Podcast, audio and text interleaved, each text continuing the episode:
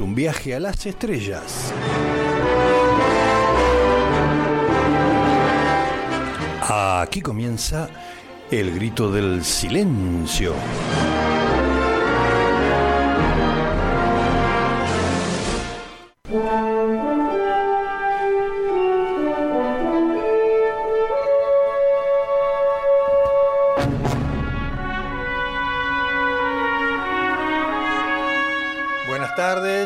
Están ustedes? Iniciamos esta edición de Grito del Silencio del martes 27 de junio, aquí por Megafón, por la radio comunidad, la radio comunitaria, la radio cooperativa. Eh, arrancamos un poco tarde, pero únicamente por mera responsabilidad mía que llegué tarde, por primera vez, así que mil disculpas. Y en los controles, Cami, Cami, hoy está Cami, hoy es ella la comandante suprema de las fuerzas tecnológicas. Y como siempre, mi compañero y amigo Ariel Fernández, que dentro de un rato nos vamos a sacar chispas analizando la realidad, la política, la cultura y todas esas cosas que a mucha gente por ahí no le importa, ¿no? Porque lo que le interesa es cómo juntar el mango todos los días para poder llegar. Eh, ¿Ustedes saben qué día es hoy? ¿Tienen idea qué día es hoy? Para muchos puede ser una sorpresa, para otros no tanto. Bueno, allá por el 2017, creo, para un 27 de junio, un grupo de blogueros, este, youtubers, instalaron el Día Nacional del Boludo hoy es el Día Nacional del Boludo. Muy a cuento de cómo a veces uno se siente viendo esta realidad circundante y todo lo que está pasando. Pero por ahí el, disparador de hoy es eh, dos palabritas. Está todo bien, loco. Tres palabras. Está todo bien, loco. ¿Viste lo que está ocurriendo? Lo que pasa con el tema de los partidos, las internas, las miserias, las ambiciones, agarrar un puestito, me hace acordar a, a mi maestro Vicente Citolema, cuando decía, ustedes se pelean por un diputadito, un concejalito, y no cambian la realidad de fondo. Cuánta razón tenía Vicente. Y por ser el Día Nacional del Boludo, hoy vamos a. Hoy no tenemos invitados, pero preferí, dado que además de sus dotes de escritor, poeta y eh, especialista en análisis político, Ariel, vamos a, a meternos un poco en estas cuestiones de lo que está ocurriendo pero traducida a un modo que no sea para una élite, que no sea para un grupo que puede entender de economía, de política. Pero, además, la idea es, y esto lo, lo, es, una, es una decisión por ahí que viene muy de la mano con este día nacional, traer a la memoria a algunas personas que marcaron un hito en nuestra historia y que al margen, como la buena música, tienen más vigencia que nunca. Así que no quiero, no quiero mucho ahondar en, en, lo que vamos a hacer eh, este contrapunto, que no sé si es contrapunto, sino que es, es intercambios de ideas donde yo siempre estoy equivocado y Ariel tiene siempre la razón, pero bueno, no, no, eso ustedes saben ya que eso es una tradición. Eso yo creo que a lo mejor es lo que nos mantiene tan, tan unidos y nos queremos tanto, discutiendo a veces sobre la realidad socioeconómica, política, cultural, musical de nuestro país. Eh, no queda mucho, cuando digo que todo está bien, estoy recordando unas palabras de, de la vicepresidenta ayer, cómo le dio al presidente, lo dejó polvo, lo hizo. Si faltaba explícitamente manifestar su total, no, sé si desprecio, pero más o menos estaba por ahí la cosa, hacia Alberto Fernández. Bueno, el acto de ayer en atrás teniendo ese avión que se recuperó desde donde en la dictadura se arrojaron ¿sí?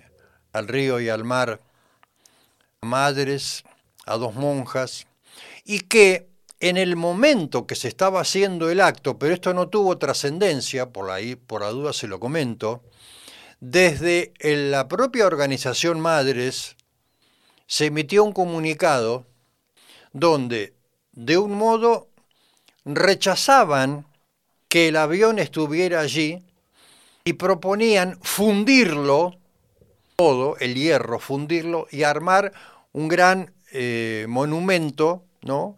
Con el símbolo del el pañuelo de las madres. Me parece bárbaro. Pero al margen de lo que ocurrió ayer, cuando yo digo está todo bien, quería rescatar una, una frase de la presidenta cuando hablaba del texto y del contexto. ¿Sí? Yo creo que no hace falta traducir, pero bueno, por las dudas, el texto, qué es lo que se dice, y el contexto en el momento y el lugar donde se dice. Entonces uno por ahí puede hacer algunas comparaciones. Fíjense ustedes lo que está ocurriendo en Jujuy, o lo que ocurrió recientemente con toda esa represión, esos desbordes, eh, que realmente ¿no? uno los miraba y decía, ¿cómo puede ser?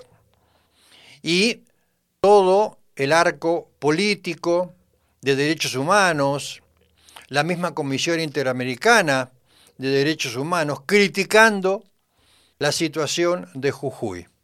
Pero este aquí, o sea, lo del otro día es el texto y el contexto. Ahora, vayamos al contexto del año 2011.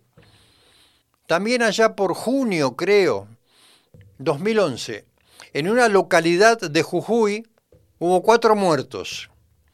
Tres, tres personas que estaban manifestando y un policía.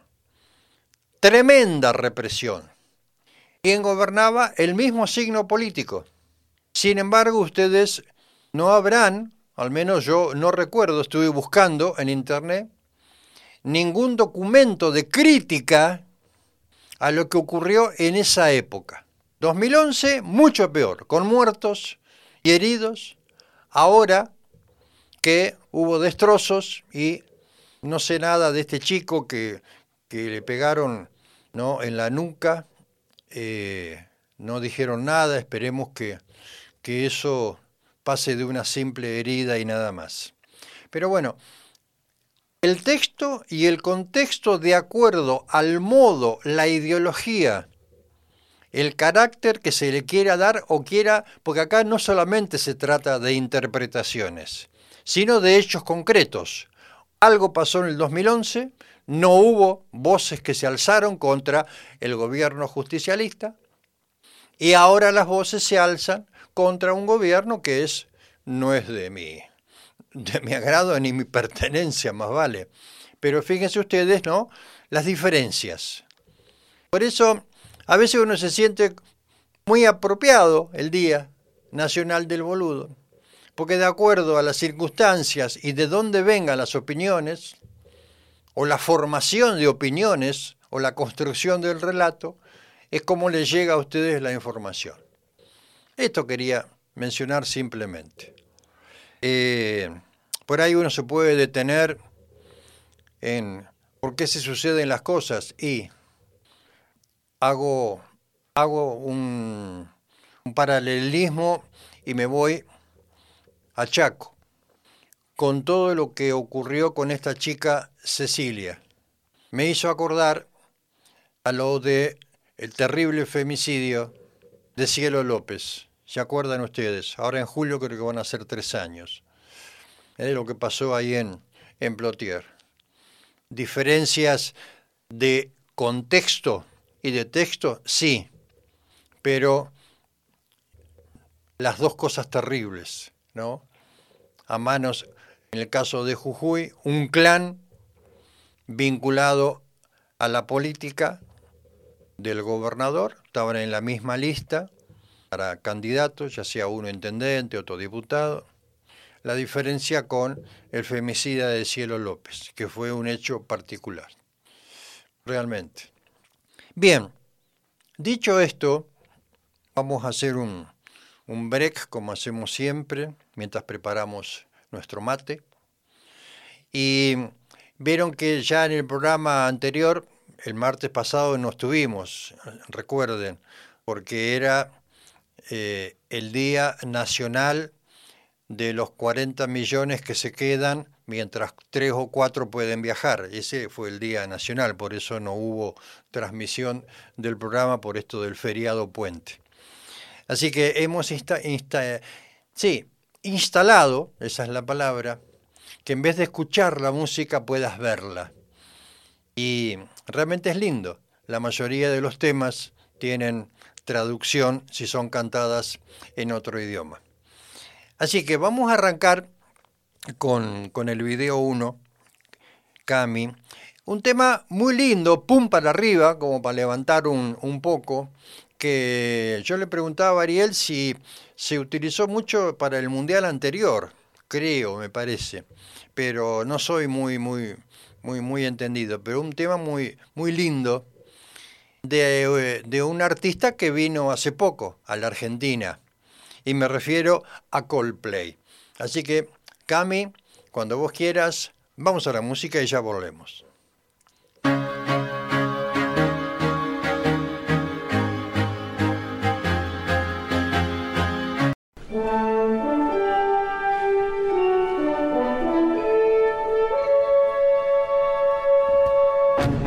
Estás escuchando El Grito del Silencio, con Tony Miglianelli por Megafon.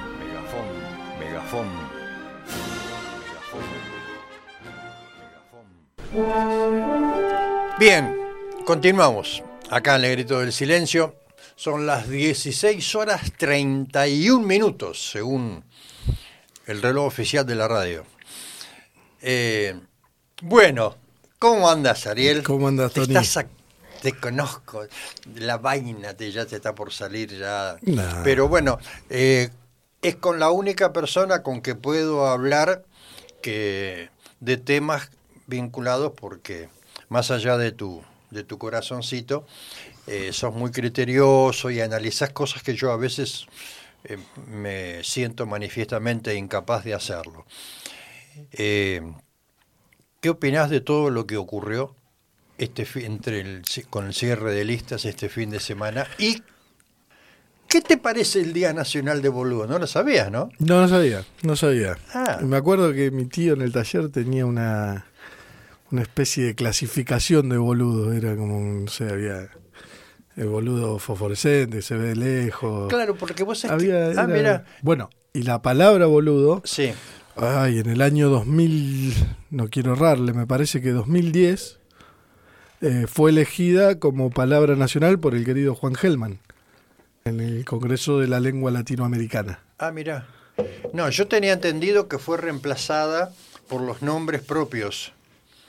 Ya no existen más los nombres propios en el diccionario ni en el léxico cotidiano. ¿Qué hace boludo? como andás boluda? Ya no se dice más por los nombres. Desaparecieron los nombres. Puede ser había un fundamento muy lindo de Juan Bueno, pero esto fue creado, lo del Día Nacional de Boludo, ahí está la explicación, por este grupo de bloggers, de youtubers y la mar en coche, que tenían que ver con aquellos que se hacen en los vivos, ¿no? Y que eh, les sale mal, por decir así. Entonces, bueno, el, viste que después salen frases, qué sé yo.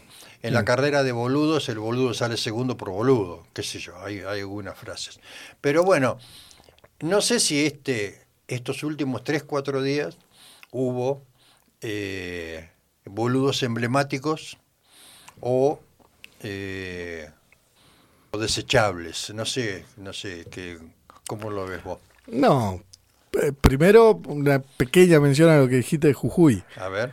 Eh, para mí hay una diferencia fundamental, más allá de el 2011 fue una, una represión, no era por una protesta específica, igual obviamente estoy en desacuerdo de toda represión.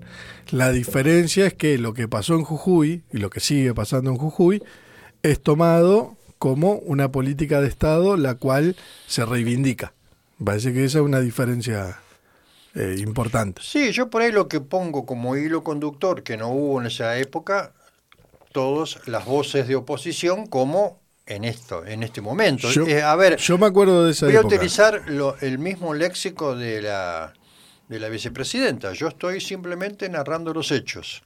No, no, digo, eh, en ese momento había militantes que estuvieron detenidos eh, después de que fue la represión. Eh, acá había una protesta donde había militantes y era, digo, es otro contexto diferente, tiene Viste- otra connotación diferente, vos viste un más allá de la represión. Viste algunos, obviamente, que yo también condeno todo lo que es represión. Eh, igual viste que el pedigre de algunos detenidos ahora con causas judiciales.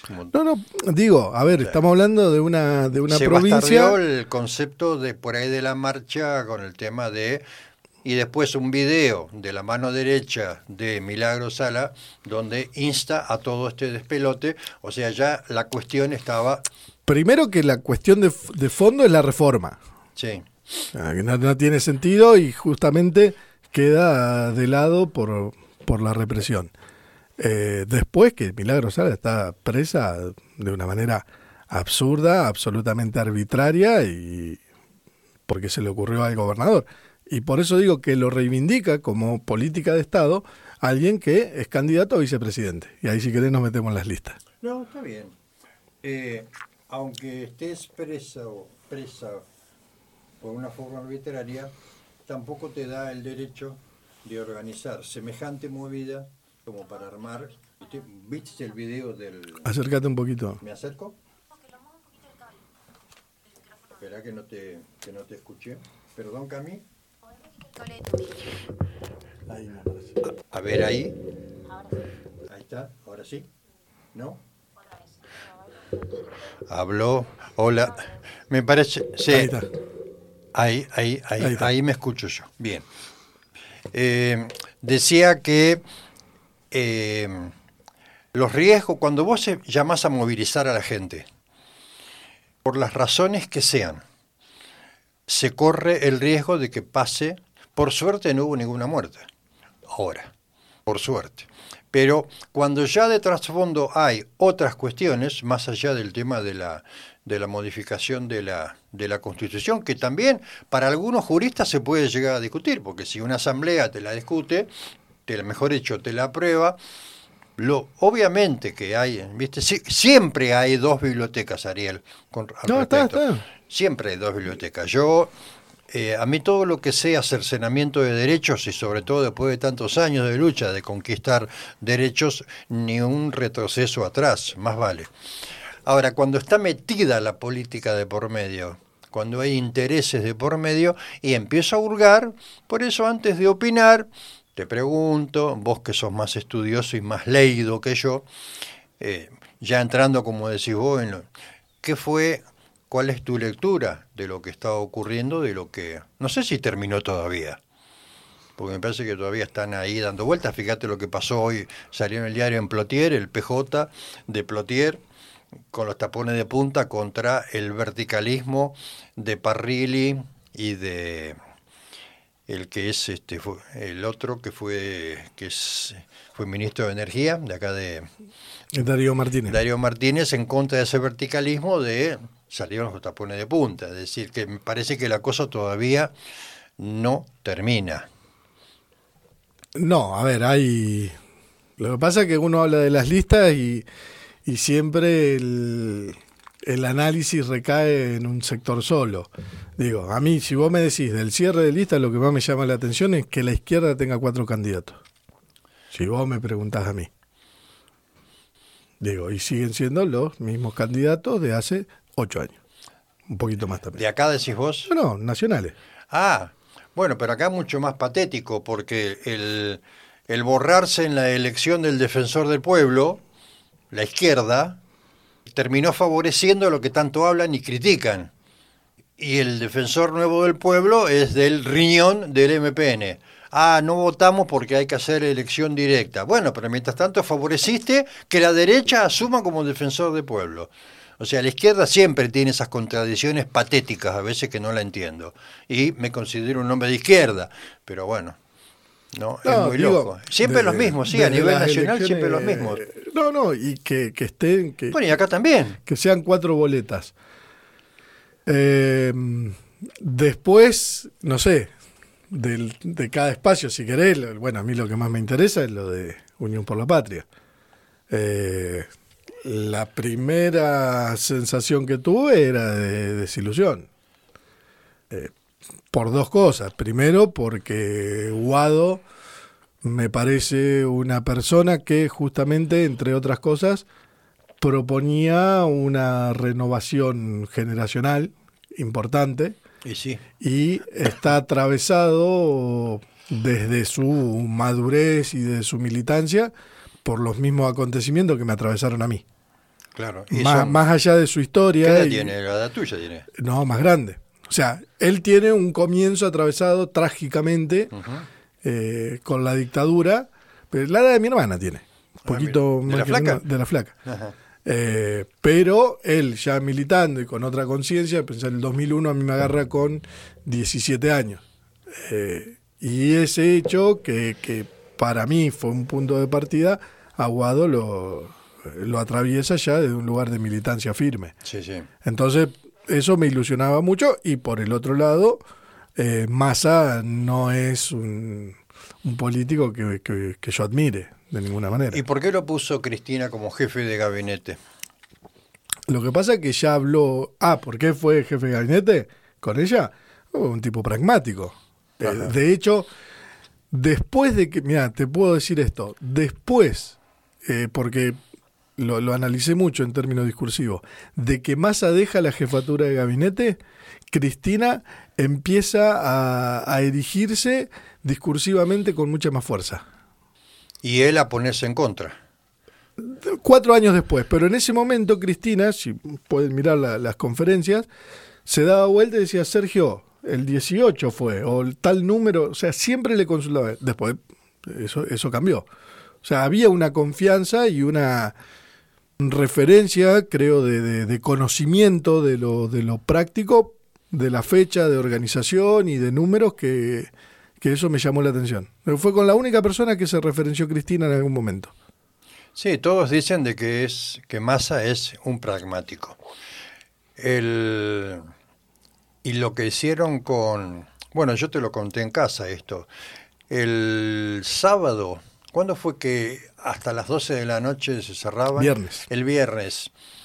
Eh, en Duro de Domar, a la, ¿no? Hay una la tienen a veces como invitada a Nancy Pasos, que yo no sé dónde saca la información, porque en, en ese momento dijo, bueno, pero Sergio con Cristina tienen la costumbre de chusearse, este, y se te ha puesto un costillar, y Cristina ayer dijo- le dijo lo mismo a Sergio, dice, vos tenés esa costumbre de chusear, o sea que la fuente informativa de Nancy Paso en su momento tenía razón.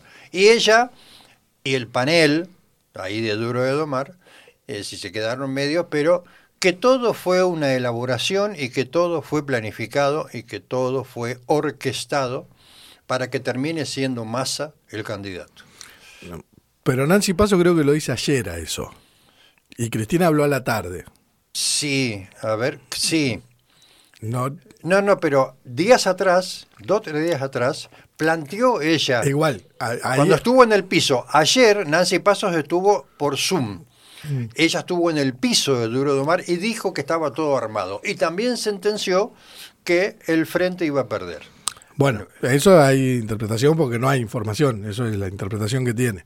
Eh, lo- no creo que esté armado. A ver, hay una cuestión que yo voy a la fuente y los protagonistas ahí. Y ayer Cristina fue clara cómo fue.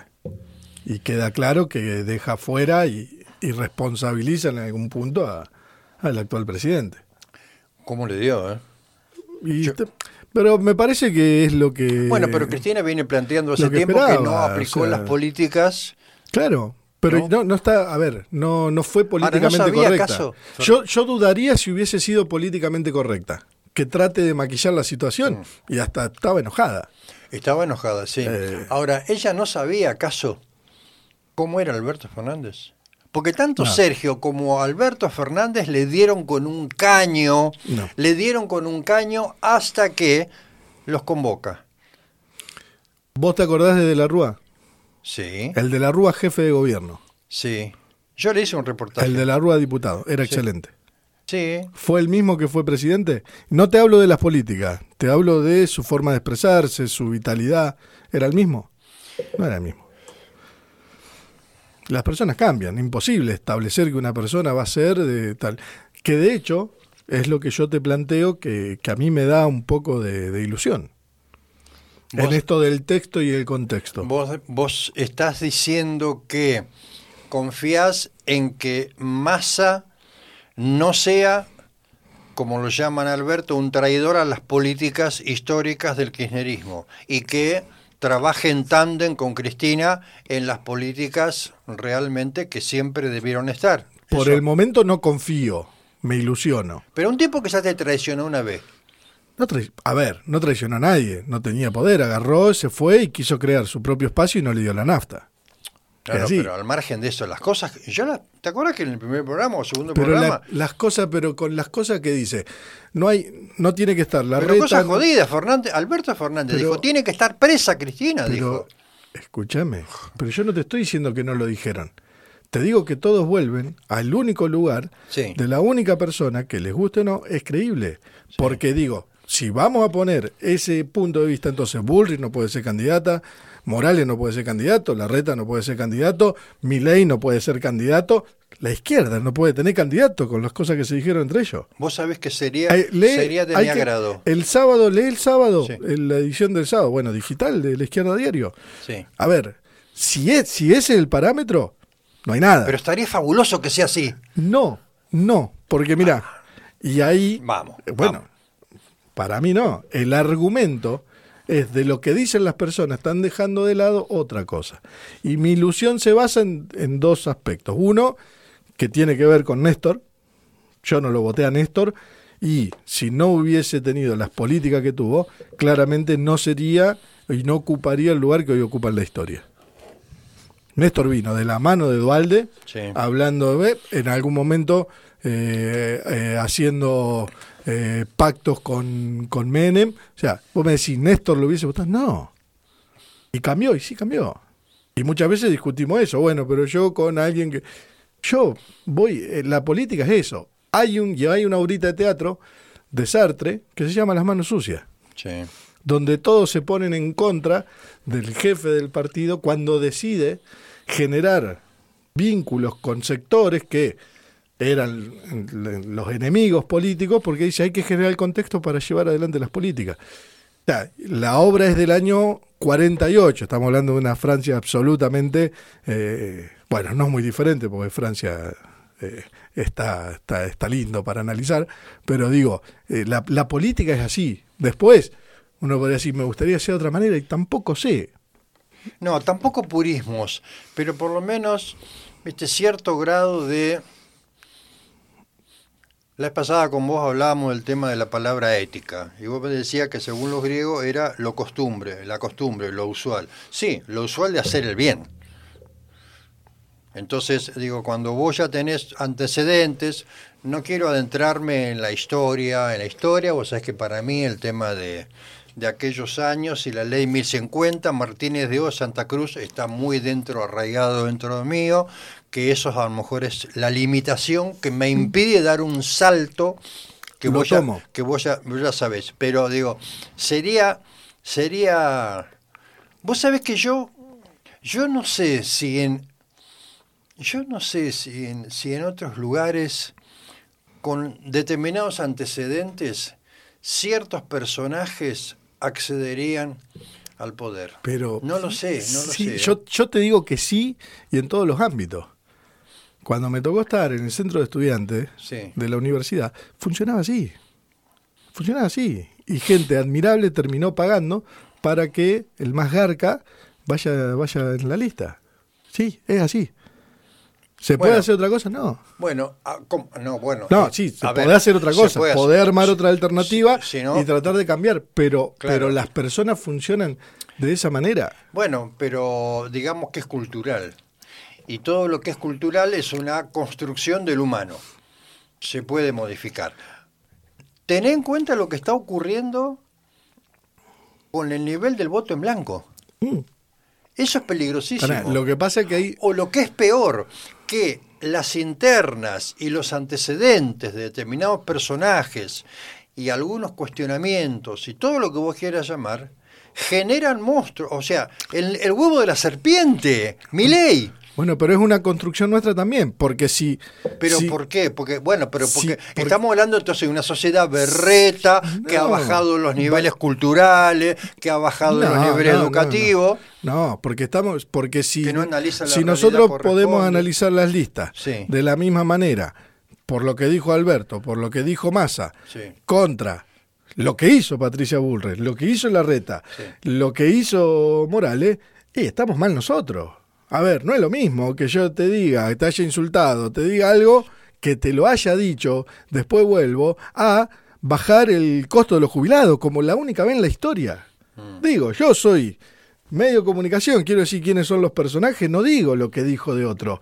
Digo, mira, esta señora fue ministra de Trabajo, le bajó 13% a los jubilados. Nunca en la historia pasó que le bajen a los jubilados. Ahora, es cultural también, y esto lo hemos discutido hasta el hartazgo, cuando vos decís, a mí lo que me importa son las políticas. Sí. Bien, que sobrepasan a los personajes, pero los personajes son los que aplican la política. Bien, no, no- no hay- Las personas, no los las personajes. personas, sí, no, pero Sí, sí. cuando estás ahí arriba, viste, sos persona y Eh. personaje. Ahora, nos hemos acostumbrado, y esto lo hemos discutido más de una vez, y hace pero roba, roba pero hace.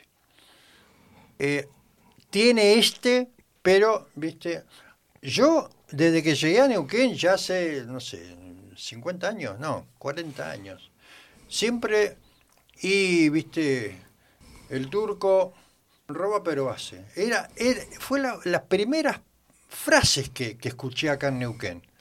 Y se mantuvo 50 años, ¿no? El MPN. Ahora, me da risa porque volvemos al texto y el contexto. El MPN 50 años de poder está mal. Hay que buscar la alternancia. Pero ocho mandatos seguidos de Infran, eso está bien. ¿Te das cuenta que, que de acuerdo a Pero cómo se quién, mira? pero quién dice que está mal. No, no, pero digo que para, para un determinado sector estaba mal que un partido estuviera 50 años en el poder. Está mal cuando, a ver, los que le dicen eso son los medios y lo dicen cuando el que está en el poder es peronista.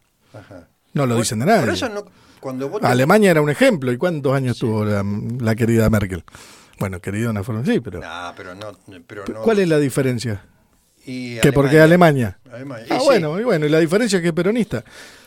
Si, si es una cuestión solamente de la forma de que esté mucho tiempo, Alemania no se critica y se valora pero porque no hace falta, no hace falta ni armar pasos ni elecciones. No, Seguí hasta que te mueras. No, hasta que te voten. Y sí, como en Arabia. Hasta que te voten. No, Seguí, no, hasta que te voten. seguí. Hay una diferencia fundamental. Formosa ganó, tuvo el 70% del padrón El lo votó. 70% de la población de Formosa son empleados públicos. Mm, Mirá, justamente la Nación Sí. dijo eso. ¿Cuándo? Puso un cuadro el domingo a la noche. No, no lo leí. ¿Y sabes qué?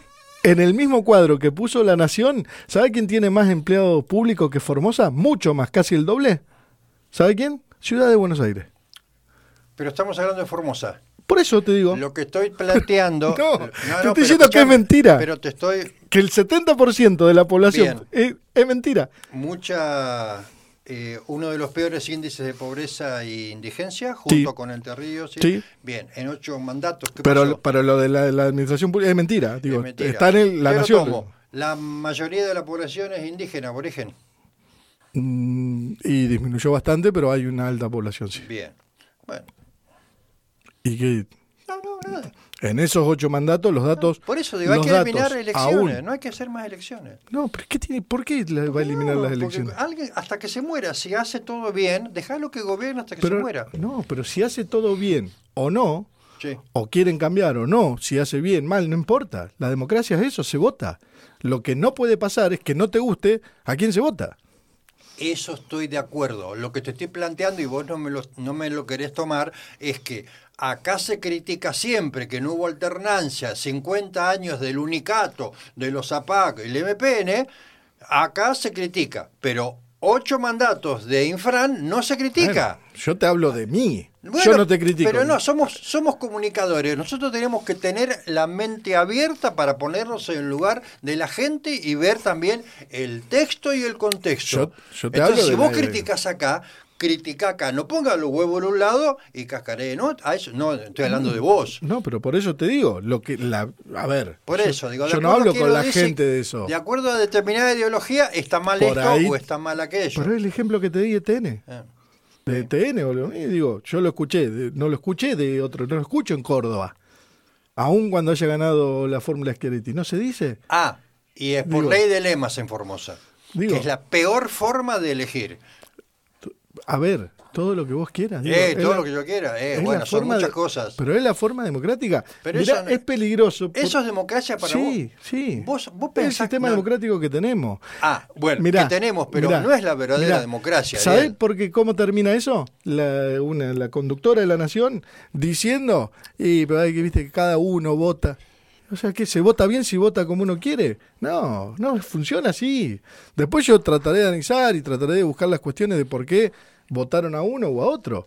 Pero no puedo anular lo que votaron. Se votó, listo, ya No, está. no, está bien, pero bueno, vos sabés que el tema de, como en Santa Cruz y no sé qué más, la ley de lema es la más perversa de las formas de elegir, porque puede llegar a gobernar quien no tiene la mayoría. De hecho, pasa. Mira, en ese, en esa No digo en... Pero vos viste el cuarto oscuro, en, en yo estaba viendo la- las boletas en el cuarto oscuro en Formosa, eran todas celestes de Infran con no sé cuántas colectoras. mirá, Si eso es democracia, está bien, es la democracia que tenemos. Pero es el, te tengo que dar la misma respuesta que me diste vos con la reforma de Jujuy. Mm. Hay una parte de la biblioteca, y bueno, yo te digo, hay una parte de la biblioteca y hay algo legal y no se reformó ahora ni se reformó en estos ocho mandatos, es anterior. Y sí, ¿qué querés? O sea, Eh. eso es lo que te, o sea, la misma respuesta. Ahora, lo que no podemos hacer es dejar de Ahora. valorar y respetar el voto de la gente. No, no, no, eso sí, bueno, Marx lo dijo, las mayorías no siempre tienen razón. Y en el voto de la gente, y te lo dije hoy, aún cuando voy a, lo digo abiertamente, voy a votar a Unión por la Patria, eh, no estoy seguro si lo voy a votar a Massa. ¿Vos vas a votar a Unión por la Patria? Sí, Yo voy a votar a Grabois. Por la Patria. Por eso te digo, no sé si voy a votar a Massa. Te dije, voy a Sí. votar a Unión, no sé si voy a votar a Massa. Sí. En las generales, te digo, ojalá. em, que hay que tener también, más allá de todo, ¿no? Teniéndote al lado que te digan, vos no eras el elegido. El elegido era él que está sentado enfrente, ¿no? Por Guado. Pero por eso le creo. No, no, no, no si no estoy hablando de eso, estoy diciendo, hay que tener, hay que estar ahí al lado, cara de piedra, y bancarse que te digan, vos no eras el elegido. Pero además es una forma de decirle Sí. Pero mismo- aunque no sos el elegido, lo mismo que le dijo Alberto. claro. O sea, lo que tenés que hacer es lo que iba a hacer. eh, Sí, sí. El proyecto es uno. ¿Te parece que hagamos un, un cortecito? Dale. ¿eh? Y cambiamos la, la yerba. A todo esto que estábamos hablando con Ariel, viene muy a cuento, muy, muy a cuento. Yo sé que ahí Cami tiene el video 6. eh, de una frase que a mí siempre me gusta rescatar, pero esta vez está relatada y vista en un video que hizo el genial Tato Bores.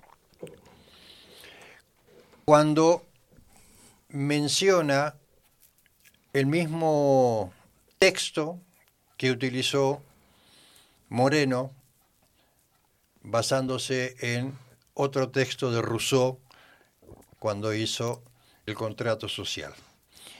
Y, está bueno esto, porque tiene mucho que ver de las cosas como lo hablamos, para que la gente lo pueda entender en un idioma sencillo, en un léxico sencillo. Vos te que a la mayoría de la gente, a lo mejor este intercambio que tenemos, le importa mucho las internas, no las internas, pero esta necesidad como comunicadores y educadores que tenemos al menos, no importa si del otro lado nos están viendo uno o dos o mil y nos escuchan, no importa, nuestro deber, nuestro rol como comunicadores es tratar de que la información llegue y sobre todo me inclino por, por lo último, como educadores, ¿no? que somos, vos y yo, de tantos años. Una, una, palabra que en algún momento vamos a tener que dedicarnos exclusivamente al mm. tema de la educación. Tato Bores, Kame, cuando hablaba sobre si los pueblos no se ilustran. Todo tuyo.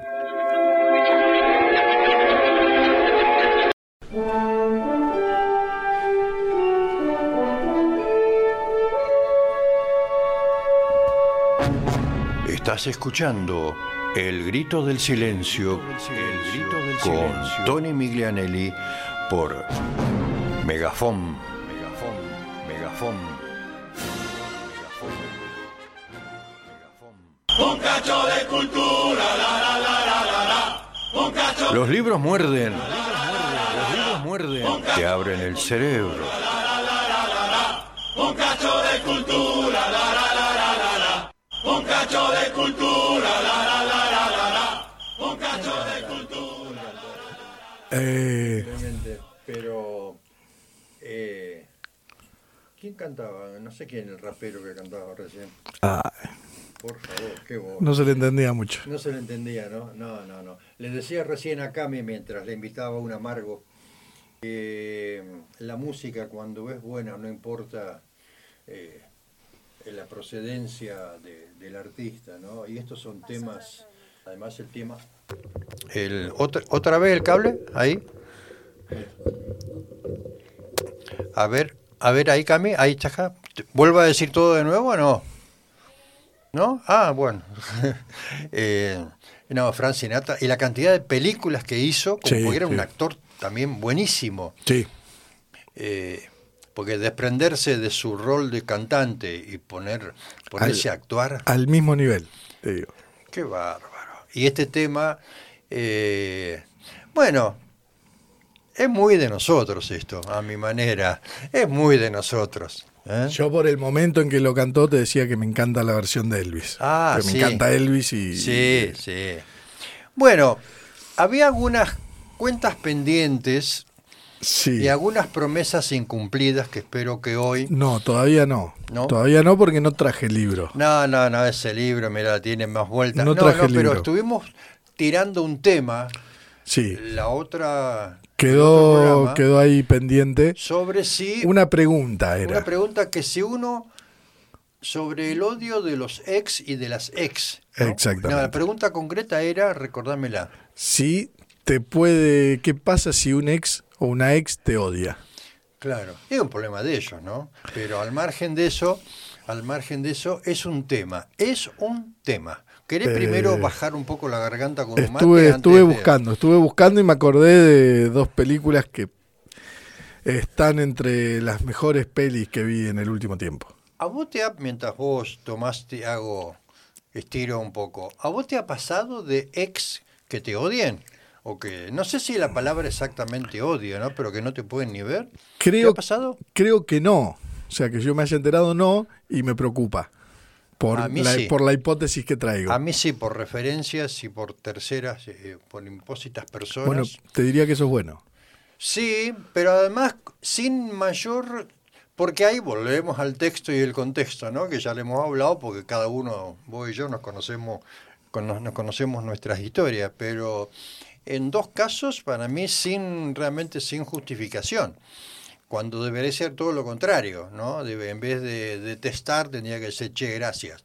No por una cuestión de, de ego, sino porque los hechos lo demuestran. Pero bueno, ¿te preocupa que no te detengas? Como esa frase Sí, que claro. dice, me, si no tenés mujer que te codicien, ni vienes, ¿no? Como es, es que no existís. Lo que ¿Cómo? pasa es que, digamos, en términos figurativos, no, no, no específico, eh, el odio en algún punto, eh, el odio desde, desde detestar, de que te genere rechazo, eh, es porque hay algo que se hizo bien.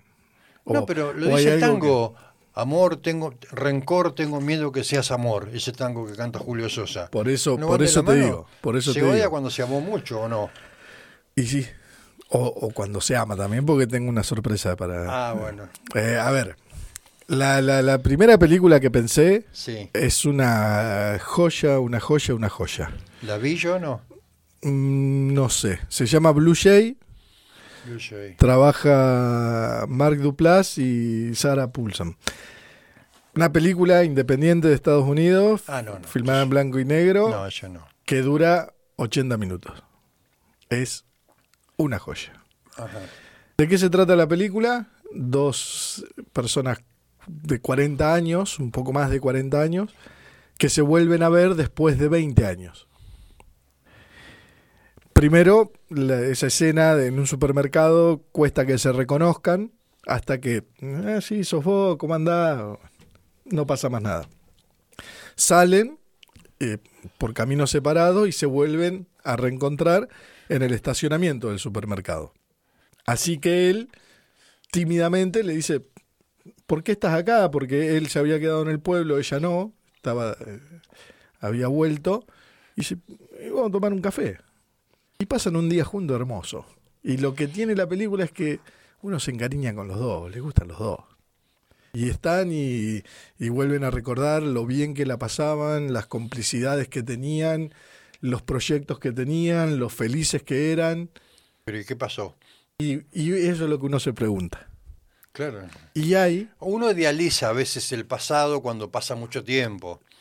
hay, hay en esos recuerdos una carta, aparece una carta que él escribió, que nunca le mandó Ah, y que por eso ella tampoco nunca leyó. Voy a spoilear, si la quieren, yo la recomiendo igual que la vayan a ver. Y la situación que los atravesaba era que ella había quedado embarazada. ¿de él? Sí. Ajá. Y cuando se lo dijo, eran muy jóvenes, él salió corriendo y ella, de como un arrebato, tomó la decisión de abortar. Ajá. En la carta él le decía que la perdone por haberse alejado, por, pero que quería porque era el... Nada, es una joya de película y, y, y en esa actuación, en ese pase de facturas, hay odio. Pero hay odio porque se daban cuenta que juntos hubiesen sido más felices de lo que son ahora. Porque en el medio cada uno cuenta su vida y él eh, soltero, lo echaron del trabajo, no tiene amigos, no... Y ella dice, me casé con un tipo mucho más grande, que ya tiene dos hijos, me tengo que ir acostumbrando. Y, A y ver, entonces ahí dice, ¿y ¿qué nos pasó? Y lo que nos pasó fue eso. la pregunta del millón. Según los filósofos como Darío Stanriver y otros más, dicen que se puede amar muchas veces. Sí. Ahora, dicho esto, hay otros que dicen que como ese amor, no ese amor, no, como estamos hablando del primer amor, el vínculo con la madre, no, no. La primera relación, digamos que te parte la cabeza, ¿no? Dice que como ese, uno después o una busca después inconscientemente que se repita un poco el- la imagen de esa, de esa imagen. Que los amores que vienen después no son tan intensos como ese. ¿Eso es así o es puro... Ah, no, puro- mira, en el libro de Darío, que lo tengo allí, pero como no hay literatura, no lo... eh, el, el- el libro se llama El amor es imposible. Sí. Y la tesis número uno dice, el amor es imposible porque todo amor es la repetición del primer amor que además nunca existió. O sea, vuelve a esto del primer amor identitario con la madre. Sí, en realidad dice, nosotros construimos a la otra persona también. Nosotros nos enamoramos de un montón de cosas. Bueno, que amar es, ¿no? ¿Cómo es eso que decía Sartre? eh, no, ahí. Algo, sí, amar sobre al- dar lo que no uno no tiene a alguien que no es. Sí, creo que Lacan era. Lacan, Lacan, Lacan. Lacan. Eh, Lacan. ¿Qué sé yo? Hay, hay ahí en esa. En Pero esa se puede volver a amar intensamente, ¿a vos te ha Yo pasado? creo que sí. Mirá, el otro día escuché si alguien podía, por ejemplo, si estas dos personas en la película, Sí. uno diría, bueno, ¿se podrían volver a enamorar? Y la respuesta es sí. Suele ocurrir, pero, Pero, hay otros que... pará. Sí. Sí, porque ellos tampoco son los mismos. Bueno, pero entonces como descubrir, encontrar y descu- todo por descubrir. Dos sí. personas desconocidas Sí. que tienen un pasado, pero que pasaron tantos años. Que son otros. ¿Vos nunca te pasó? Yo tengo un amigo, no sé si sigue en Neuquén, que estaba muy, muy metido con una, una relación, pero muy, muy metido, que duró una relación muy, además, eh, unidos mucho por, por lo ideológico más que por lo sexual. Y en determinado momento, viste, él le dice, che, bueno, ya llevamos un montón de tiempo, vamos a vivir juntos. Y ella no quiso saber nada, ¿no? Entonces me acuerdo que me contaba que estaban frente a la terapeuta, y iban al terapeuta, y le dicen, bueno, este, lo que pasa es que ella se enganchó con vos, por decir así, pero mejor dicho, no se enganchó con vos y vos sí. Y él se levantó de la sesión y le dijo, esperá, y le dijo, no quiero verte nunca más. Ahora, no solamente hizo eso, sino que al poco tiempo conoció a alguien, creo que fue en la Universidad del Comahue, se casó, se separó a los tres meses, ella se enteró que él se casó y se encontraron después de un tiempo y dice, ¿cómo andás? Me dice, Uy, pensé que te iba a odiar al verte, a putearte. Y no, le dice ella, ¿no? Y él dice, bueno, no, y yo tampoco. Dice, me casé. Sí, sí, ya sé que te casaste. Dice, y lo hice, ¿sabes por qué? Para no volver a verte. Miércoles, ¿viste? Es fuerte eso. Sí, sí. Y él, bueno, y, y, hasta el día de hoy, siempre a veces nos mandamos mensajes, fue su gran, su gran metejón. Es muy, qué sé yo, uno también desde afuera hasta puede imaginarse. eh, bueno, acá hago, tengo que hacer otra referencia a otra película. Annie Hall, que para mí es de las mejores películas de Woody Allen y de las mejores películas de amor. Todo el, el recorrido que hace Woody Allen es para terminar diciendo, eh, puta, la sigo amando. El que se mandaba las cagadas era yo, a grandes rasgos. Y la otra película que recontra recomiendo, las dos están en Netflix, Blue Sí. Jay y Historia de un matrimonio. Historia de un matrimonio. Historia de un matrimonio Esa que sí la- creo que la vi en, Vos me... en cinco horas porque lloré muchísimo, porque amo al actor Adam Driver, de mis favoritos, y la esposa de Adam Driver es Scarlett Johansson.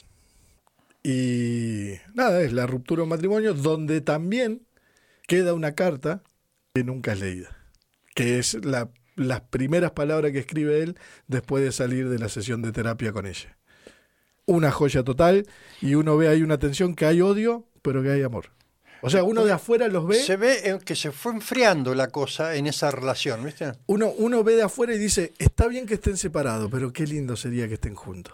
Esa es la sensación de, de- Pero son tan distintos, ¿viste? Sí, pero él es fantástico. Sí, pero él hace un rol como medio...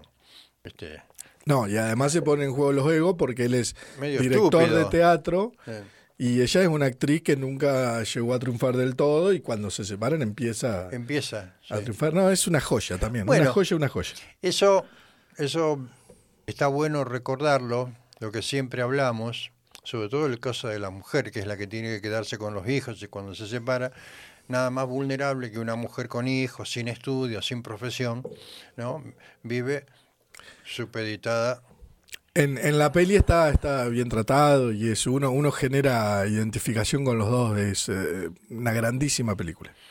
Eh, entonces, recordemos los dos títulos. Eh, Blue Jay. Blue- del, Blue Jay. Es del año 2016, está en Netflix. 80 minutos para verla rápido. Sí, es, eh, es muy emotiva. Muy emotiva. Y los dos personajes, los dos actores Hacer un trabajo Sí. excelente. Mirá vos. Y después Historia de un matrimonio, que es un poco más larga, casi dos horas, No, pero, pero es una joya también. Es una joya, una joya. Scarlett Johansson. De que nos decían que iba a ser la nueva Marilyn, ¿te acordás? En su momento. Aunque hecho a mí me gusta, me- o sea, eh, Sharon Theron es, Sí, ¿sí? Charlize Theron. es hermosa. Sí. Eh, hermosa. Bueno, ¿algo más? Eh, sí, Dime. para recomendar, eh, aparte por el tema, no es un libro, no traje un libro porque no lo tenía a mano, eh, de Eduardo Sacheri, que viene sacando mucho. Yo- Sí. A mí me gustaba mucho el comienzo de, de Eduardo, después fue cambiando. Eh, hay un- uno de sus primeros libros de cuentos, se llama Te conozco Mendizábal. Ahí hay un cuento que se llama Acabo de mirar el reloj. Te quiero leer el, el final solamente, donde el- es una pareja que se separaron hace tiempo.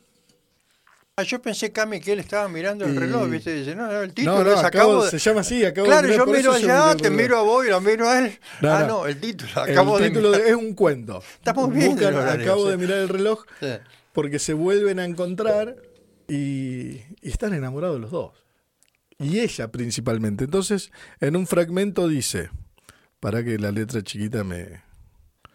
eh, ¿Sabés que me estás haciendo acordar esto de la mientras vos buscas? ¿O ya está? Ahí está, Dale, ahí está. Dale. Dice, antes de sentarme, te di un beso en la mejilla, o más bien un golpe de mi mandíbula en tu rostro.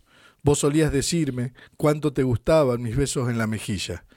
Decías que eran cálidos, llenos, agradables. Por eso, desde que nos separamos, cuando nos vemos, te obsequio ese golpe con el costado de la cara, para que adviertas el desprecio y la repugnancia que me produce el mínimo contacto con tu piel.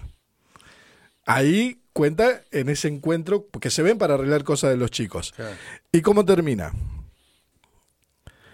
Eh, ¿eh? Pará. Se pelearon y no tiene término. No, no, no. No importa cuántas cosas buenas tenga mi mundo mañana a la mañana. No van a importar ni los chicos, ni José, ni el trabajo, ni mi vida entera, ni mis descubrimientos en terapia. Solamente vas a importar vos y tu distancia. Vos y el misterio de tu vida, vaya a saber por dónde. Vos y el agujero insoslayable de mi alma. Porque mañana al despertarme y acordarme del paseo de hoy por nuestro osario clandestino de flores marchitas, voy a entender por qué me niego una vez y otra vez a volver a verte. Porque mañana, con el sol pegándome en la cara, voy a tomar conciencia de que he vuelto a perderte, sin haberte siquiera tenido. Y eso será lo peor de todo, el saberme condenada a perderte siempre que te encuentro. Después irán pasando los días y el dolor se irá apaciguando. Mi vida retomará gradualmente su ritmo cotidiano y volverán de a poco los colores al universo. Cuando vengas a buscar a los chicos del sábado, evitaré mirarte a los ojos y vos, con buen criterio, vas a irte de inmediato. Hasta es posible que después de unos meses me crea curada de vos y piense que por fin he de dejar de sufrir por tu causa. Es un cuento Sí. hermosísimo. Muy lindo. Sabes que mm, eso lo podemos recomendar, porque a vos y a mí nos gusta la misma película, ¿no? Pero si uno tiene un rato de tiempo, eh, ver el diario de una pasión, ¿no? Sí. El diario de una pasión. Y los puentes de Madison. Y los puentes de... Eh, Para mí los puentes de Madison es obligatorio. Sí, yo, yo no la veo más porque me hace llorar. A mí me hace llorar. Y una, no sé si la- no sé si es bien el título, si está bien dicho el título, que trabaja, puede ser Sandra Bullock, La Casa del Lago, La Casa del Lago, sí, sí. que se encuentran en tiempos distintos, ¿no? Sí. Bueno, esa necesidad de encontrarse en mundos paralelos hasta que al final se encuentran. Sí, o de, o de olvidar. A mí me, me- me gusta esa idea de que cuando las personas se separan, la memoria es frágil y generalmente se acuerdan de lo malo. Posiblemente para mantener esa distancia. Si se acordara de lo bueno, Claro. volverían a estar juntos. Claro, y ese sería un tema porque habría nuevo divorcio, ¿te imaginas? La gente se junta, uy, ¿con, con quién estás? Y no, yo me casé. Bueno, separate, veniste de nuevo conmigo, esto es un despelote. Bueno, vamos a hacer un otro, otro espacio con un poco de música. Yo ya recién ya perdí un poco, un poco la cuenta, pero si no me equivoco, tenemos el video 5 es ¿Cuál es el que tenés, Cami? Sí. Bien. Vamos a eh, que tiene un poco que ver también con estas cuestiones de, de aguantar y de llevar adelante los estados de desánimo cuando el amor te atraviesa y el corazón se lastima. Un clásico, un clásico histórico. Roberta Flack. Matándome suavemente con tu canción. Sí, lo habré bailado. ¿Se acuerdan cuando se? No, las generaciones por ahí nuevas no lo practican, pero en una época se bailaba lento. Se agarraba, Cami, se agarraba. ¿Y cómo se agarraba? Qué lindo que era bailar lento. Vos me, sí, un movimiento que vuelvan los lentos. Sí, sí. Pero solamente pasa, me parece, acá en la Argentina. En otros lugares uno mira las series, todo lo demás. Los chicos en las en las, eh, en las fiestas terminan con lentos. Sí. Bailando, viste, se tocan, viste. Pero eso, eso también es síntoma de algo que no está, algo que no está funcionando. Que vos no te quieras tocar con el otro, que te dé cosa tocarte con el otro no sé, porque por un lado hay una liberación inmensa de un montón de cosas y por otro lado es como que tocarte es como que, algo está ocurriendo. Pero bueno, eh, habrá su explicación. Hemos hablado un montón de cosas. Eh, y por ahí es, es peyorativo decir que si vos te matás porque tenés algún problema económico o tenés algún problema este, afectivo y es una estupidez, ¿no? porque dentro de todo todo se resuelve. Pero cuando se mata a alguien motivado por una conjunción de cuestiones ideológicas, económicas, principios, moral, ética, es como un tiro al corazón de la, de la República. Me tomé el trabajo de traerles un pequeño recorte de, de un tipo que justamente se suicidó y donde más allá que se quieran despegar, la vez pasada lo dijo, no porque yo no estaba en esa época, asumí después, eh, alguien que hizo mucho por la humanidad, por la medicina, y terminó pegándose un tiro en el corazón. Y lo dice la canción la argentinidad al palo, ¿no? Así que tenga tres segmentos unidos. Uno tiene que ver su opinión sobre el neoliberalismo. Estamos hablando de muchos años atrás. Otro, en el 96, lo que opinaba sobre el aborto y cómo afecta a las chicas pobres. Y después, lo que él opinaba sobre la educación que él tuvo en el Colegio Nacional, la formación Ezequiel eh, Martínez Estrada, él, menciona ¿no? que era su gran, su gran maestro, ¿no? su gran lector, hablando sobre educación. Es imperdible este pequeño, breve video sobre René Favaloro. Cami. Sociedad que se ha transformado en una sociedad profundamente materialista donde el tener, el poder y el placer es lo que predomina. De esta época que se llama neoliberalismo. Hace rato que yo creo que debe calificarse como el neofeudalismo. Los señores feudales tenían la obligación de mantener a los pobres con buena casa, bien comidos, bien alimentados, porque de ahí salía su rédito. En este neofeudalismo los de abajo no cuentan porque el desarrollo tecnológico ha hecho que la mano de obra a veces sea secundaria.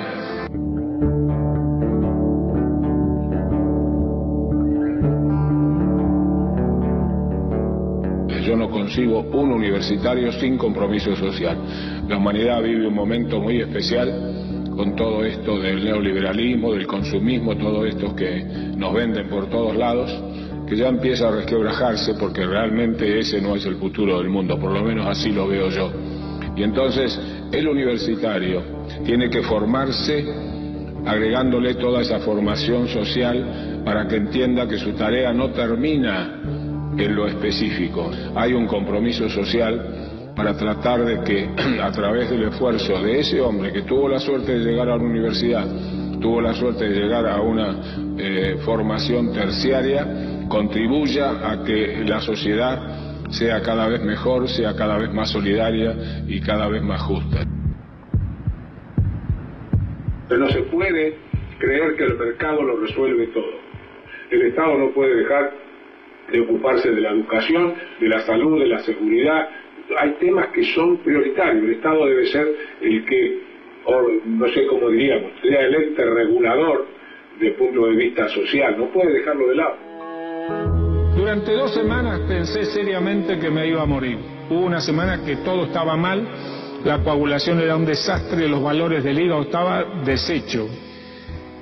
¿Qué pensaba yo cercano a la muerte? Pensaba en esas cosas pequeñas, yo no pensaba en ninguna cosa material. Recuerdo claramente que decía, no voy a poder ver más los atardeceres, yo vivo enloquecido con los atardeceres, no voy a poder ver los jacarandá en flor, los lapacho y las calandrias. Y en eso pensaba, no pensaba en ninguna cosa material. En el momento de partir es imposible poner toda la riqueza dentro del cajón no vamos a llevar nada más que estas pequeñas cosas. El cirujano vive con la muerte, es su compañera inseparable, con ella me voy de mano. Estoy tranquilo. Alguna vez, en un acto académico en Estados Unidos, se me presentó como a un hombre bueno que sigue siendo un médico rural. Perdónenme, pero creo que es cierto. Espero que me recuerden así. Un abrazo a todos. René Favaloro, julio 29 de 2000.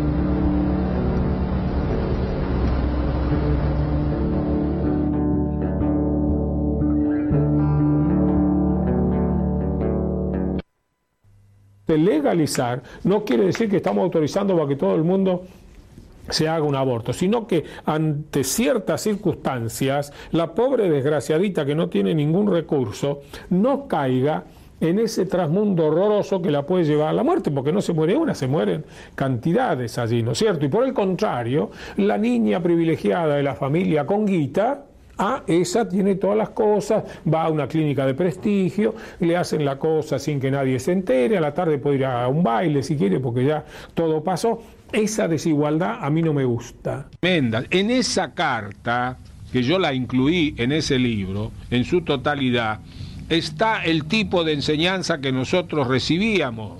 Era una enseñanza abierta, donde se discutía, donde no había la, gran diferencia. Hoy se habla del aula taller y de que hay que respetar la mente de los alumnos, que el alumno viene con conocimiento, que no es posible que el profesor sea autoritario, pero señores, esa era la enseñanza que teníamos en el Colegio Nacional esa famosa aula taller que tanto hablan estos educadores de mi tiempo, los jóvenes en especial, y hacen una crítica, etc. Señores, todo eso existió en el Colegio Nacional.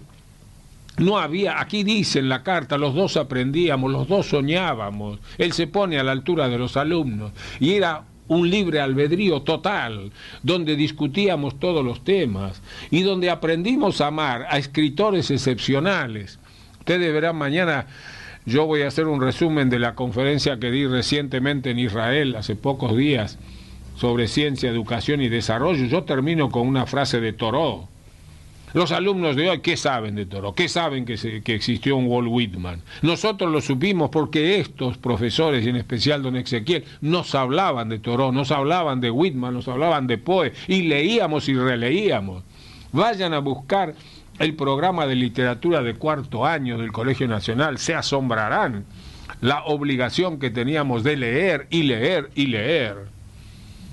Por esa formación humanística. Hace unos años en la universidad, en mi facultad de medicina de La Plata, el centro de estudiantes habló y llamó a una reunión y nombró a tres o cuatro oradores para hablar de la formación social del médico. Se suponía que íbamos a estar dos horas, eran las once y pico de la noche, y yo seguía discutiendo con todos esos jóvenes que me hablaban de libertad y de derechos y de pobreza y de cosas, y le dije, ¿ustedes creen que acá nunca se formaron eh, hombres con sentido social? Yo quiero ver qué formación tienen ustedes, porque antes del profesional me interesa la formación del hombre en su esencia Y entonces dije, voy a tomarles examen.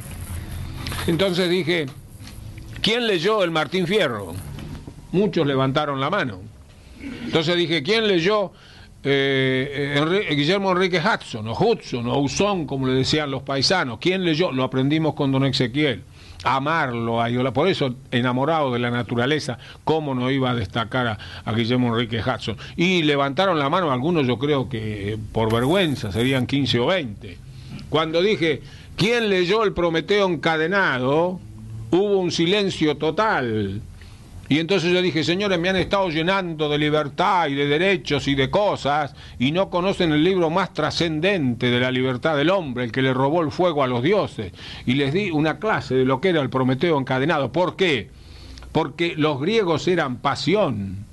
Yo digo con pero créanme que es cierto, yo soñaba con haber nacido en el siglo de Pericles. Y sigo soñando, digo, ¿por qué me tocó nacer y vivir en esta época tan desastrosa de la humanidad? Soñaba porque amábamos los griegos, leíamos a, locura, se discutía en clase. Yo era el lector de, Don Quijote. Leíamos 10, 15 minutos de Don Quijote y venía la discusión de lo que leíamos. Leíamos y leíamos y discutíamos y, y nos peleábamos, seguíamos en los, en los patios del Colegio Nacional, seguíamos en, en, los lugares abiertos del Colegio Nacional con sus árboles, discutíamos a veces en el bosque con maestros como don Ezequiel, que, insisto, nos llenaron el alma de sentimientos nobles que no nos escapamos, no podemos escaparnos, porque nos, nos metieron con fuego las cosas. En un momento tan difícil como el que vive nuestra patria en este momento, como consecuencia de toda la crisis mundial, hay una crisis mundial que no podemos negarla, insisto, yo hace rato que no visito monumentos, templos, nada. Hace rato que yo no voy a perder tiempo en museos. Si tengo un rato libre, voy a caminar por las calles para entremezclarme con la gente y conocerlo. Entonces, en este momento en que, a mi entender, no se analiza en profundidad lo que nos está pasando y se está en la cosa chica cuando debería estarse en la cosa grande, en Cuadrante del Pampero, él escribió una cosa que creo que hoy tiene la misma trascendencia.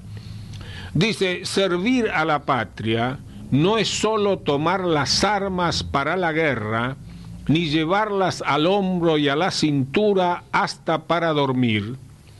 Es vivir todos los días con decencia y sencillez, con decencia y sencillez.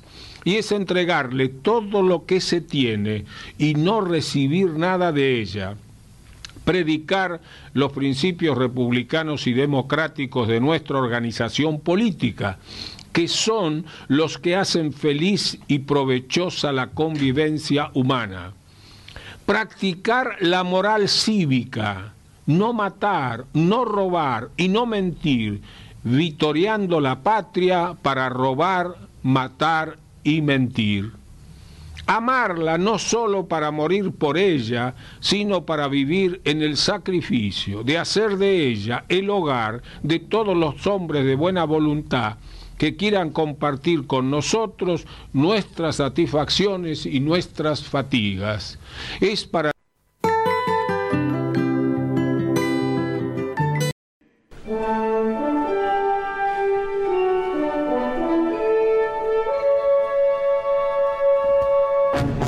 Estás escuchando El Grito del Silencio, el grito del con Tony Miglianelli por Megafón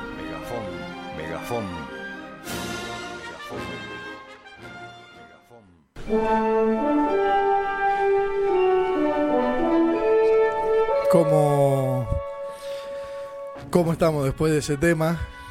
Recibimos mensaje y tenemos nuevamente la presencia de, Truchelli. ¿Cómo anda Truchelli? Muy bien, ¿cómo está usted?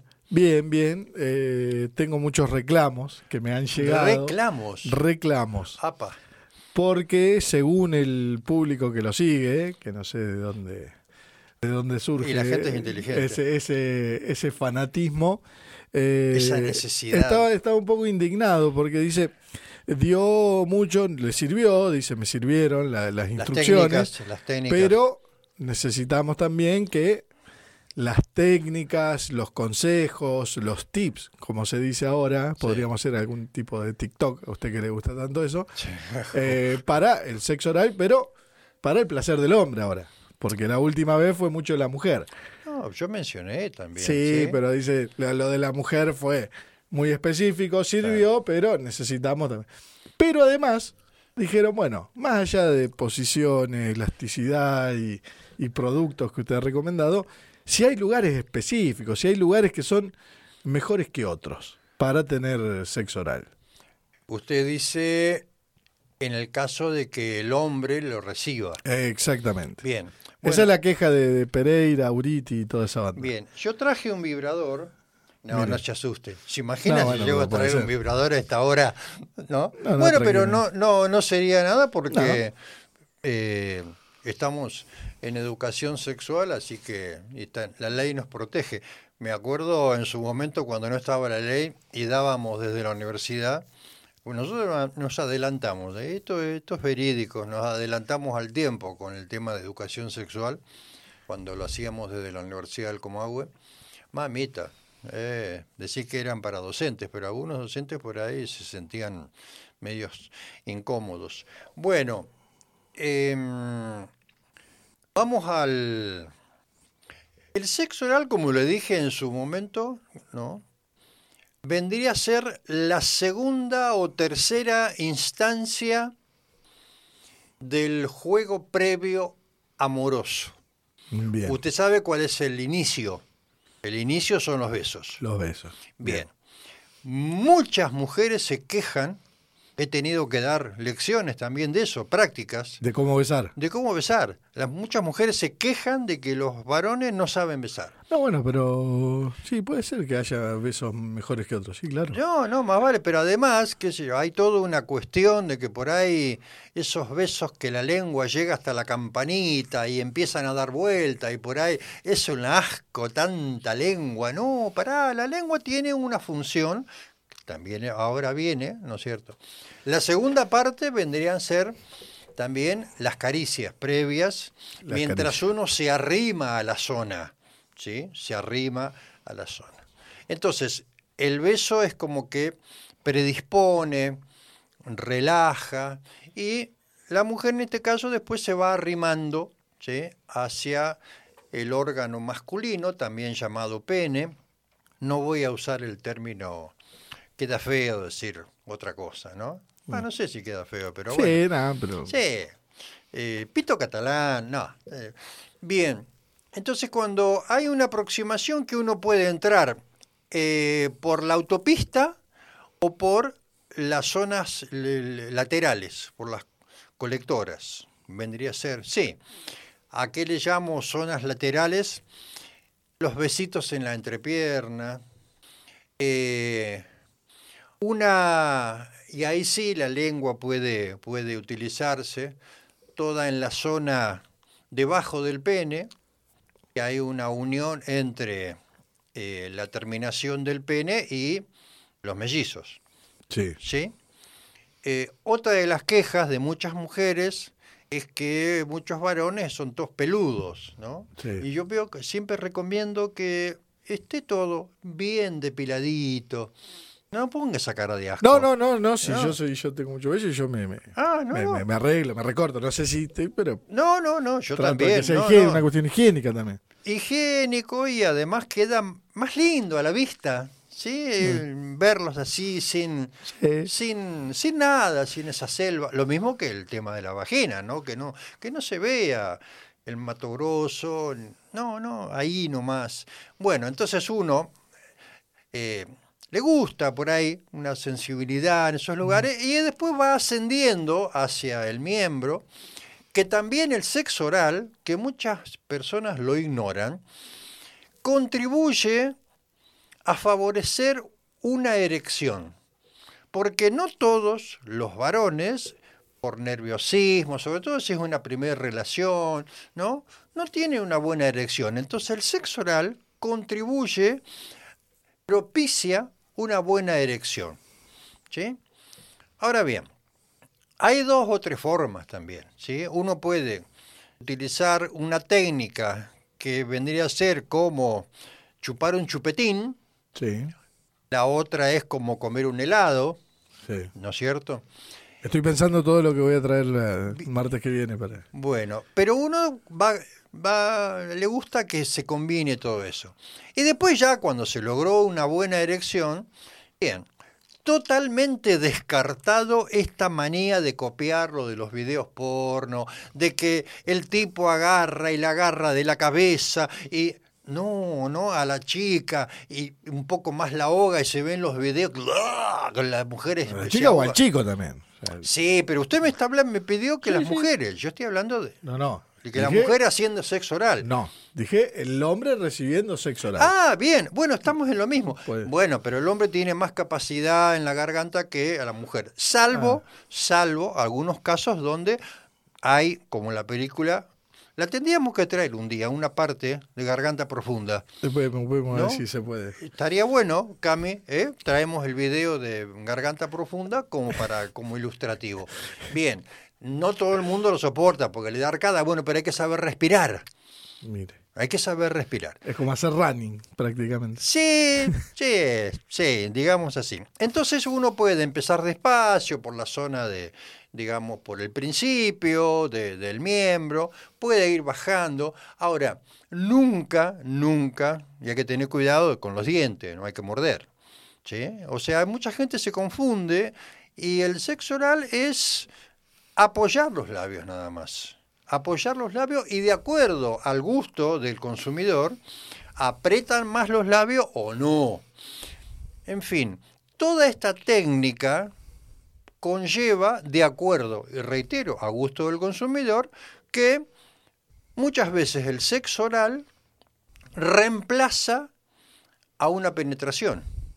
Porque hay, hay personas que le encanta, ¿no es cierto?, tener la culminación del acto en el sexo oral y hay otras que no. Bueno, hay técnicas, ¿no es cierto? Pero no sé si ahora voy a empezar a relatar qué se hace con el producto que se No, expulsa. no, por ahí para, para otro otro capítulo. A Para ver, para vamos a ver cuáles son las repercusiones de, de la banda. de- Claro, pero en cierto modo, este, aunque le parezca mentira, hay personas que lo hacen porque le gusta a la otra parte, no porque. Entonces, el secreto para disfrutar un perfecto sexo oral tiene que tener placer quien lo da. Sí, y además uno lo percibe. Si te lo están haciendo, ¿no? A disgusto o porque a vos te gusta. Bueno, eh, lo importante es que la persona que lo haga, Placer mutuo.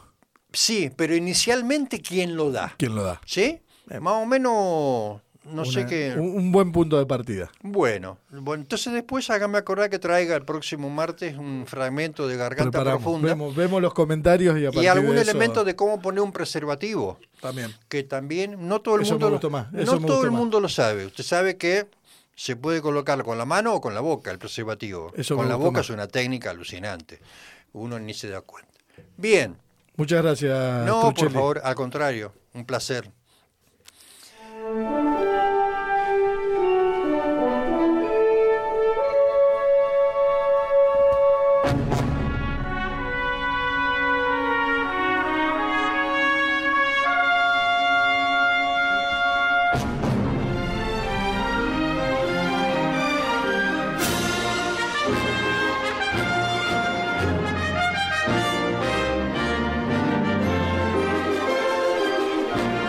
Bueno, hemos llegado al final de esta, de esta edición de Grito del Silencio.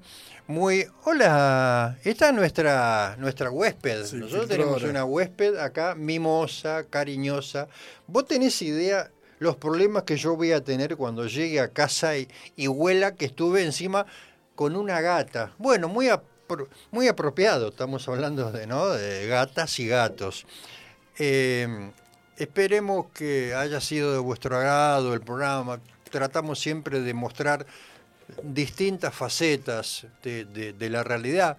Ese es el objetivo del programa, un análisis de la vida cotidiana, desde las pocas o muchas bibliotecas que existan para que uno después elija, ¿eh? como yo recién le comentaba a Cami fuera del programa, fuera mejor hecho del aire. Eh, hay que tomarse el trabajo, yo sé que todo el mundo, vos, vos sos uno de ellos, más allá de que por tiempo, pero uno se toma el trabajo todas las mañanas de leer los distintos medios, porque si nos quedamos con uno, uno dice, este, por acá es la cosa. Si uno lee otro, por acá. Y eso también llama a confusión, ¿eh? llama... Y, no solamente confunde, sino que genera... Ese ruidito es la gata que está, que está ahí jugando con, el sillón.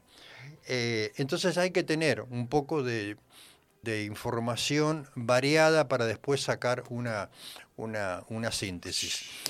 Bien, eh, yo creo que... ¿Te gustó el programa? Sí, a mí me gustó. me, gustó, sobre todo el tema de Favaloro, ¿no? Un, me gustó. Eh, un tipo... es un emblema y un símbolo de, cosas yo le decía que siguen no le dieron el premio Nobel por su, su invento, que es el haber hecho la, el bypass, ¿no? haber logrado una, técnica cardíaca que salvó a miles y miles de personas. No, bueno, es otro de los, de los olvidados y que terminó matándose, por si ustedes no lo recuerdan, él había hecho una fundación donde se operaba justamente con las técnicas y las obras sociales no le pagaban, sobre todo el PAMI, PAMI. el PAMI, no le pagaban y se endeudó tanto y un tipo tan ético que no soportó tanta presión. Yo siempre tuve, no sé si vos por ahí como psicólogo lo podés, lo podés saber, viste esos, esos gestos de Favaloro, yo siempre tuve la sensación de que era depresivo, pero bueno, pero lo importante es que lo recordamos con, con todo respeto y con todo cariño. Y bueno, hasta acá llegamos, ¿sí? Nos vemos el martes que viene aquí. Gracias, Ariel. Gracias, Cami. Gracias, corazón. Nuestra dulce, inteligente y brillante comandanta de las fuerzas tecnológicas. Que la pasen lindo. díganle a la gente que lo quieren, que la quieren. Uno no es dueño de los próximos tres segundos de su vida, así que los homenajes en vida y la expresión de los sentimientos también. Te quiero, amigo. Igual. Nos vemos, che. Pásenla bien.